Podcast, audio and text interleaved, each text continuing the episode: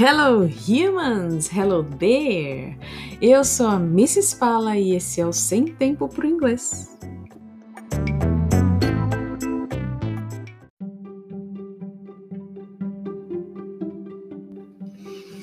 Eu tenho recebido umas perguntas, aliás, o episódio de hoje é todo relacionado a perguntas. Então, se você chegou até aqui, não se desespere, porque existe sempre um momento muito importante na vida de cada pessoa que é ter as perguntas que a gente tem respondidas, mas antes disso, ter alguém que responda as nossas perguntas. Eu não sei se você já pensou a respeito disso, mas isso é muito importante. Às vezes a gente tem muitas perguntas, a gente encontra para quem fazer as perguntas, mas essa pessoa não pode nos ajudar, ou se essa pessoa parece que, que tem a capacidade de responder as perguntas, mas ela não responde essas perguntas. Isso é muito, muito chateante. Então vamos lá, eu vou contar hoje para vocês qual é, de onde vem a minha fonte de conteúdo. E, gente, já vou dizendo, vem dos meus alunos, né?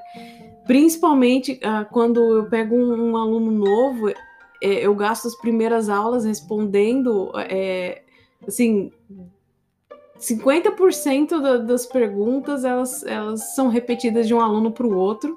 É, outro grupo de pessoas também que vive me fazendo pergunta são os familiares, familiares, amigos, todo o grupo de pessoas que quer muito se desenvolver na questão da língua.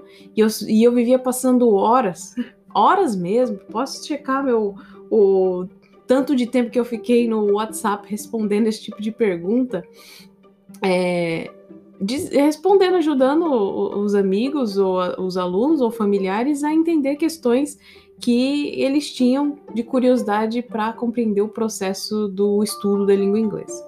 Então vamos lá, é disso que nós vamos falar hoje. Daí, é, é, isso que acontece. As perguntas que eu recebo são infinitas e eu vou montando esse papo do podcast através delas. É, mas Mrs. Pala, vai ter conteúdo de inglês? Por favor, como assim, gente? Vai ter, né? Por que não? Por que não ter? A questão é, tem uma questão muito importante. Tem conteúdo demais nessa internet. Ah, galera. Convenhamos, vocês sabem disso conteúdo tem em todo canto. Tem vídeo, tem podcast, tem leitura, tem jogo, tem música. Gente, conteúdo não falta. Mas aparentemente o que falta é alguém respondendo suas perguntas. Ah, ó, vocês, vocês terem ter, vocês poderem ter noção das perguntas que eu respondo, eu vou eu listei aqui uh, as perguntas mais repetidas e eu vou ler para vocês quais são. Quem sabe a sua pergunta esteja aqui no meio. Se não estiver, por favor, mande sua pergunta lá no Instagram, sem tempo para o inglês.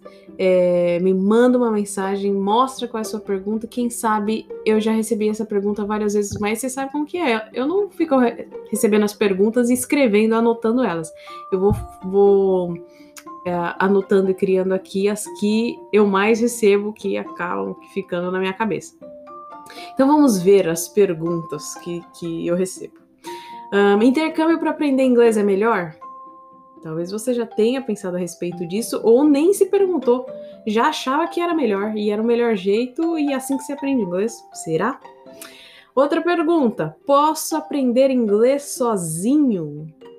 Muita gente acredita que isso dá certo.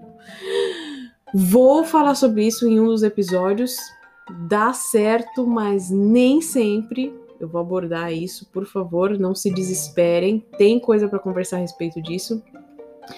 Pergunta: dá para aprender inglês assistindo filme sem ser dublado? Opa, essa, essa é bonita de se conversar. Vamos falar sobre isso. Se eu não aprender inglês em um ano, desisto ou continuo?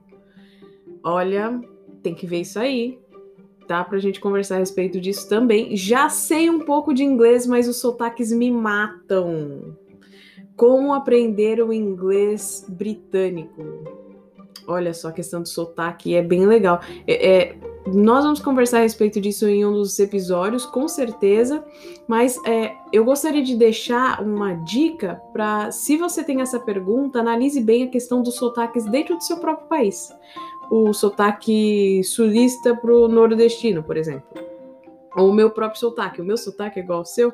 Você consegue entender português mesmo nós tendo sotaque é, diferentes um do outro? Como é, que, como é que acontece isso, meu caro, minha cara? Outra pergunta. Consigo ler e entender, mas não consigo falar.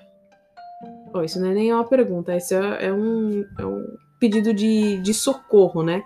Isso acontece, gente, é bem comum, é muito mais comum do que as pessoas imaginam. Pergunta: por que todo mundo começa pelo verbo to be? Todo mundo os professores. Ah, sim, ah, isso é bem interessante. Eu sempre falo sobre isso na, com os meus alunos uh, de inglês que começam é, logo do início. Isso é uma coisa bem bacana para a gente abordar. Qual o material que você usa para dar aula? Bom, isso eu posso responder rapidíssimo. Eu, eu sempre analiso é, o indivíduo e eu vou criando, vou desenvolvendo o material para aquele tipo de indivíduo. Uh, inglês é realmente fácil, como se diz. Olha, eu vou te dizer isso daqui é bem interessante. O, o inglês é bem mais fácil da gente aprender do que alguém aprender português, porque, senhor, aprender português é, é hard, mas o inglês sim dá, dá para aprender. Não, não é não é fácil, fácil, mas é uma língua simples. Então, a gente pode conversar sobre isso, é, principalmente quando a gente for conversar sobre questões de, de aprendendo sozinho, é o estudo autodidata da língua inglesa, a gente com certeza pode comentar sobre a questão da facilidade da língua. Bom, gente, está aí algumas perguntas. Eu espero que a sua esteja no meio, mas se não tiver, por favor, sem tempo para o inglês lá no Instagram, deixa a sua pergunta que eu respondo. Vejo vocês next episode. Bye bye.